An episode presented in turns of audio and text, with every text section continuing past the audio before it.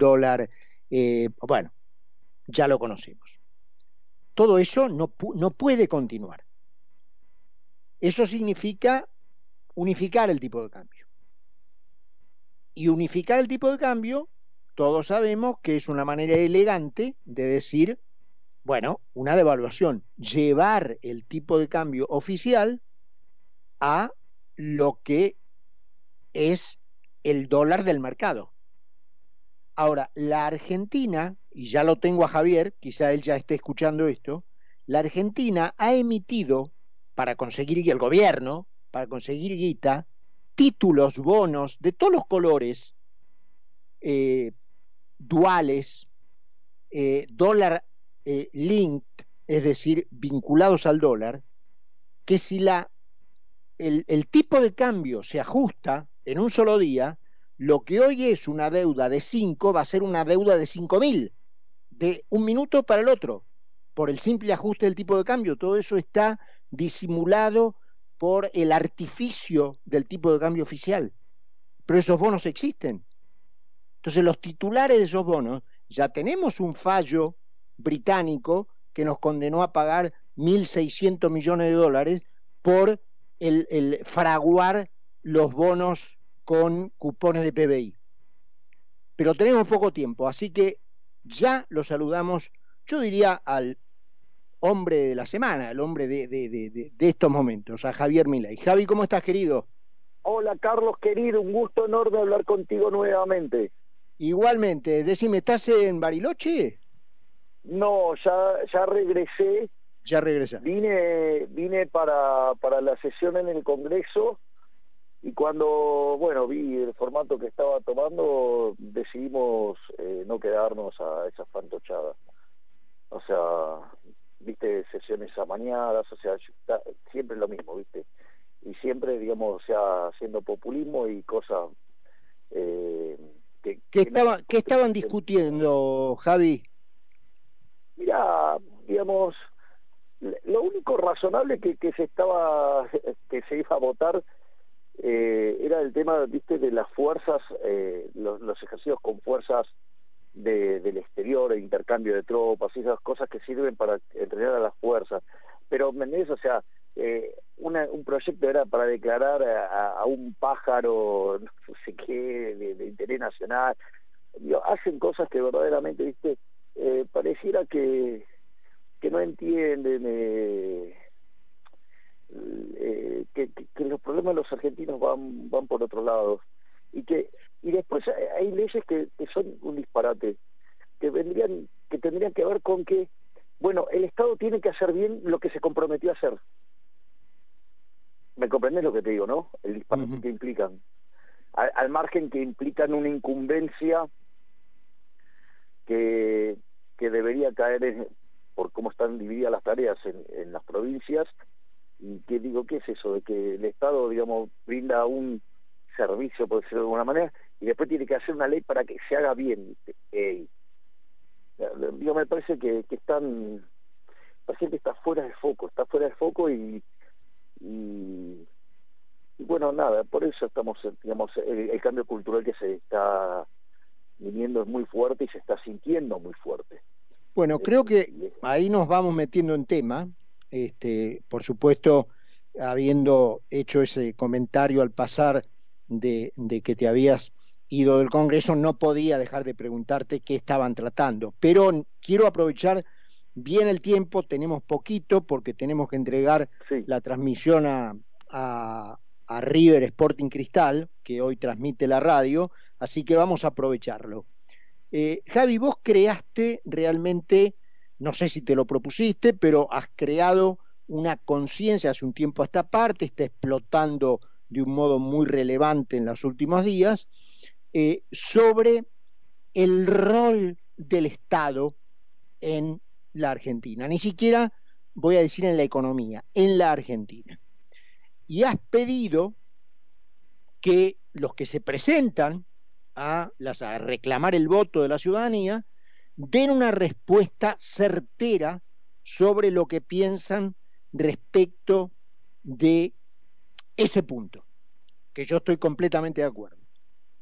Eh, algunos, no sé si estás enterado, pero algunos colegas míos... No, yo quiero aclarar que además eh, en esta batalla, digamos, yo digo, seré la cara más visible, por decirlo de alguna manera, pero hay mucha gente trabajando desde hace tiempo, como es tu caso, Carlos, eh, que esto vale la pena también reconocer que, digamos, o sea, somos muchos los que, algunos tenemos la suerte de tener más o menos exposición, pero eh, yo quiero que quede claro que tú eres uno de, estos luchadores también, ¿eh? O sea, quiero, quiero decir eso, por favor te lo agradezco, te lo agradezco mucho porque efectivamente hace mucho que, batallamos sobre lo mismo. Pero eh, cuando vos propones esto, que, creo que... Idolatría, ¿no? ¿Cómo, perdón? Hay un señor que escribió un libro que se llama La Estadolatría. Sí, sí, la idolatría del Estado, exactamente. Exactamente.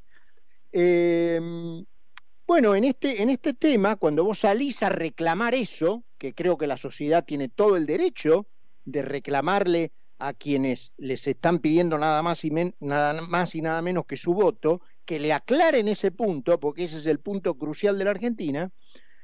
Hay algunos colegas míos, no sé si sabés, pero que tergiversando lo que vos dijiste, porque vos eso se lo pediste concretamente a Juntos por el Cambio, han dicho que vos se lo pediste al país y que por lo tanto vos sos igual que los marxistas que sos un clasista eh, y eh, exactamente. Entonces, eh, por pedir una definición, no sé cómo dijiste, una definición ideológica o una un ordenamiento ideológico, que yo creo que efectivamente quienes le piden el voto a la sociedad tienen que ser franco y decirlo. Entonces vos se lo pediste y hay algunos que te han tergiversando lo que vos dijiste, han salido a decir que vos le pediste un ordenamiento ideológico al país. No, yo lo que dije es que la política, desde mi punto de vista, y, siempre digo, esto no es física ni matemáticas ni nada por el estilo, o sea, esto es política, es materia opinable, eh, digo, es, es, un mal número borroso, por decirlo de alguna manera. Entonces, lo que digo es, desde mi punto de vista, la política le debe a los argentinos un ordenamiento ideológico en qué términos. Mirá, vos, a ver, cuando votás, por ejemplo, no sé, Juntos por el Cambio, ¿quién, ¿qué son? Digo, el Partido Socialista, que es el radicalismo, la coalición cívica, que es un desprendimiento por izquierda, eh, Dios, la reta y su banda, que son, digamos, socialdemócratas, pero que en, el fondo son eh, kirchneristas de buenos modales, el, área, digamos, de Macri o de Bullrich, O sea, lo que yo digo es, y ese mismo problema lo tenés en el frente de todos, ¿no? Digamos, ¿quiénes son? Eh, no es lo mismo, eh, digo, ¿quién es Massa? ¿Quién es Cristina? ¿Quién es Alberto? ¿Me comprendés? O sea, no, no, ¿Y por qué yo digo esto? Esto no es un capricho, porque vos fíjate, la alianza fue muy buena para ganar una elección y fue un fracaso después gobernando. En el caso de Cambiemos pasó lo mismo, fue exitoso electoralmente, fracaso gobernando. En el caso de eh, del Frente de Todos, exitoso electoralmente, un fracaso gobernando. ¿Por qué? porque hay un grupo que quiere ir para un lado, el otro grupo quiere ir para otro, y el gobierno queda inmóvil queda atrapado de su lógica política. Entonces, y eso le está causando mucho daño a, los argentinos de bien. Entonces, lo que yo digo es, ¿por qué no nos vamos agrupando con quienes tenemos afinidad, de modo tal que vos le podés hacer una propuesta clara a la persona, yo lo voy a hacer de, esta manera, Carlos. Si yo, si yo, digamos, o sea, llego, eh, porque la sociedad determinó que ganamos nosotros las elecciones y llegamos al poder. La pregunta es, ¿a vos te, te llamaría la atención de que yo vaya por una agenda de reducir el gasto público, de reducir impuestos, de reducir regulaciones, de flexibilizar mercados Obviamente no. La eliminación del Banco Central. No, porque es el mandato. Es el mandato. O sea, la gente tiene claro que yo lo que quiero hacer es terminar con el curro del Estado. Porque cómo es como yo lo veo. Para mí el Estado, si vos querés, después podemos entrar en la base filosófica, pero eso me parece que no viene a la, a la discusión que les interesa a la gente. Para mí el Estado es como si fuera una suerte de seguro. Ahora, el problema es que la prima es carísima, perdón, y después cuando se aparece el siniestro no cumple nunca. Entonces lo mirás en términos de seguridad, el país es un baño de sangre. Lo miro en términos de educación, el 60% de los chicos están en lo que llaman pobreza educativa, o sea, no, no, no, leen, no entienden ni lo que leen. ¿Me comprendés? O no sé, voy al caso de la salud, me prometieron el Estado presente, el Estado te cuida y deberían haber muerto 30.000 personas por el COVID y murieron 130.000. Me dicen que el Banco Central va a cuidar el valor de la moneda y me o sea, y tengo cada vez más inflación y estoy al borde de una hiper. Entonces, la realidad es que estamos pagando un seguro carísimo, ¿sí? Y, y cuando llega, o sea, la prima es carísima y cuando llega el momento del siniestro, no está nunca. Javier, eh, eso está clarísimo. Dicen, te traslado, vamos a ser rápido. Tranquilo, tranquilo. Em, dicen, como resumen de lo que pasó en Yao Yao, que los empresarios, que a mi modo de ver deberían, si quieren entregarle productos competitivos a calidades y precios razonables a la gente para por ese medio ganar plata, deberían ser los primeros en creer en esa idea, dicen que eh, tu presentación en Bariloche, eh, los dejó como con un, eh, con un gusto a poco, como que te presentaste más como un simple ministro de Economía que como un candidato a presidente. ¿Qué tenés para decir? Mira, la realidad es que hay un spread enorme entre el feedback de lo que se dice y lo que pasó. Esto ya me lo, me lo operaron el año pasado e hicieron lo mismo. Y ahora yo no puedo estar todo el tiempo contando, miren lo que pasó, Dios, miren lo que fueron estas reacciones. Yo tengo una pregunta. Te voy a, a ver, te voy a contar una situación. Un expositor termina de, de exponer. Lo aplauden a rabiares. Como el organizador, se, digamos, creía que no había más tiempo, había pedido el cierre. Entonces, pero como se equivocó y había más tiempo, pide una pregunta más. Se vuelve a contestar una pregunta, porque aparte esas preguntas eran abiertas, ¿sí? no digitadas y no hechas por amigos, ¿sí? Y, y se vuelve a dar una respuesta satisfactoria y aplauso ensordecedor. ¿Vos cómo definirías eso? ¿Como un bueno, fracaso? Como una presentación exitosa. No estuve ahí, pero... Eso es lo que pasó. Ahora la pregunta es, ¿cómo puede ser que personas que no estaban ahí adentro dicen que la presentación fue un fracaso y no estaban, porque los periodistas no estaban presentes, estaban en otro lugar a los cuales Javi tengo tengo tres tengo tres minutos para entregarle a River y, Sporting Cristal. puedo, contar una anécdota escabroso además no pero quiero contar una anécdota escabroso también. A ver. Un señor que tiene un medio de comunicaciones que quebró ya dos veces.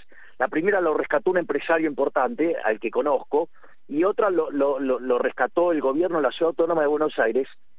Ah, más bien yo me puse en el atril se levantó de la mesa y se fue. Y su medio, mientras que yo estaba exponiendo, publicó una nota donde diciendo que mi presentación era un desastre. Está claro, ¿no? De la gravedad del tema. Eh, por eso quería planteártelo para que lo contaras de, de primera persona. Eh, te hago, te hago una, una última, con esto no, nos despedimos, eh, Javi. Sí. Vos proponés una consulta popular para que la gente se expide sobre si quiere o no el dólar, bajo el argumento de que una consulta popular no es un referéndum eh, y lo podrías convocar vos en tu carácter de presidente sin necesidad de pasar por el Congreso. Hay muchos constitucionalistas que ya salieron a cruzarte diciendo que referéndum y consulta popular es lo mismo y que vos no podrías hacer motu propio, digamos, por tu propia lapicera de presidente, esa convocatoria eludiendo al Congreso. a ver, el punto es el siguiente. El problema con el referéndum que es vinculante y tiene que pasar por el Congreso. La consulta popular no es vinculante, por lo tanto, o sea, ese, es llamar a, la gente que opine sobre un tema. A ver, de vuelta, sea vinculante o no, supongamos que yo, digamos, como mando el proyecto para la eliminación, la reforma monetaria y... Es como hizo Alfonsín con el Beagle. Bien, exacto. Ahora la pregunta es la siguiente. Supongamos que yo, digamos, envío la reforma, no me la quieren pasar. Entonces, yo llamo a consulta popular. La pregunta es, ¿por qué, digamos, los políticos no entonces no querrían escuchar la voz del pueblo en las urnas? Digo, como concepto, porque la realidad es que el problema con el Banco Central es moral porque es una estafa. La cuestión técnica, hay cuatro o cinco proyectos distintos para hacerlo, por lo tanto no es un problema técnico. El problema es político porque los políticos nos roban, por ejemplo, este gobierno de delincuentes nos robó 16 puntos el PBI estos tres años, o sea, algo así como 5.33 el PBI, o si vos querés 30 mil millones de dólares por año nos roban. ¿Me comprendés? Entonces digo que le expliquen a la sociedad por qué tenemos que seguir soportando que nos roben de semejante manera. Te hago la última pregunta crucial, Javier. Sí, claro. Salvo que me corrijas, yo creo que haciendo lo que hay que hacer, en mi modo de ver, lo que inevitablemente hay que hacer, va a haber efectivamente un periodo que puede ser más corto o más largo según las medidas de amortiguación que se tomen, en donde la gente probablemente esté peor. Eso, a ver. A ver, me encantó la pregunta, es excelente. A ver, vamos a hacerlo de esta manera. El programa que yo propongo es de shock o gradual. Parecería de shock. Es tremendamente de shock. ¿Sí? Ahora bien, cuando yo miro la evidencia empírica argentina, desde el 52 hasta la fecha, ¿no? que el 52 es el primer plan de estabilización, todos los programas de shock, sacando el del 59, todos fueron expansivos. No hay dilema. Es decir, va a ser muy beneficioso para toda la población de bien. Eso sí van a perder los políticos. ¿eh? Los políticos en esta pierden, pero pierden mal. El ajuste esta vez lo paga la política, con todas las partidas de curro. Llámese la obra pública, llámese las transferencias discrecionales, llámese los subsidios económicos en el pasamano que generan, ¿sí? llámese las empresas públicas y algunos regímenes de privilegio que se puedan tocar. Em, si llegas a segunda vuelta, ¿sos presidente? absolutamente. La vamos a dejar ahí por ahora, Javier. Eh, te agradezco el tiempo, como siempre. No, por favor, el agradecido soy yo por tener el honor de poder participar en tus reportajes. Para mí es un verdadero placer hablar con el autor de la estadolatría. Gracias, querido. Abrazo, abrazo muy grande. Carlos, gracias a vos. Javier Milei con nosotros, nueve menos cuarto pasaditas promesas son promesas. El Tanito Santarciero, no sé si está conectado ya, porque habíamos quedado 8.50, son 8.48. Eh, quizás yo le dije, Tanito, aprovechate toda la previa para quedarte con todo el tiempo neto, pero como estamos dos minutos de colchón, por ahí lo puedo saludar. Tanito, ¿estás ahí? Bueno, no está el Tanito conectado todavía. Así que ya se viene desde el Monumental River Sporting Cristal con Hernán Santraciero y todo el equipo que sigue a River. Nosotros nos vamos a encontrar mañana, ahí sí, ya con Carlos Poncio, eh, para hacer otro Mira quién habla. Que tengan linda noche. Chau, chau. Esto fue Mira quién habla, con la conducción de Carlos Mira y la participación especial de Carlos Poncio, por concepto 95.5, periodismo NFM. Concepto 95.5, periodismo NFM.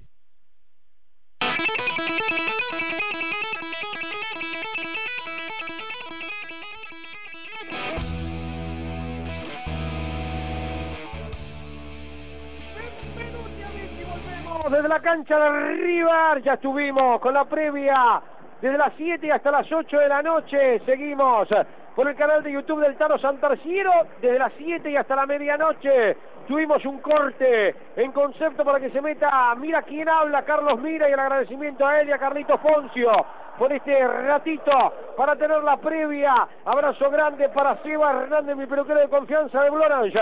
Se meterá River, aparecerá Sporting Cristal, presentación del once titular del millonario. Day de Conexión, Estudio Integral de Comercio Exterior el equipo de River para hoy en la noche, noche de Copa Libertadores, con el 1 Franco Armani, con la 20 Milton Casco, 14 Leandro González Pires, 17 Pablo Díaz, 13 Enzo Díaz, 24 el capitán Enzo Pérez, 11 Nicolás de la Cruz, 10 Ignacio Fernández, 21 Ezequiel Barco, 18 Lucas Beltrán, 25 para Salomón Rondón. Presentación para el 11 de Sporting Cristal. Day de Conexión, Estudio Integral de Comercio Exterior.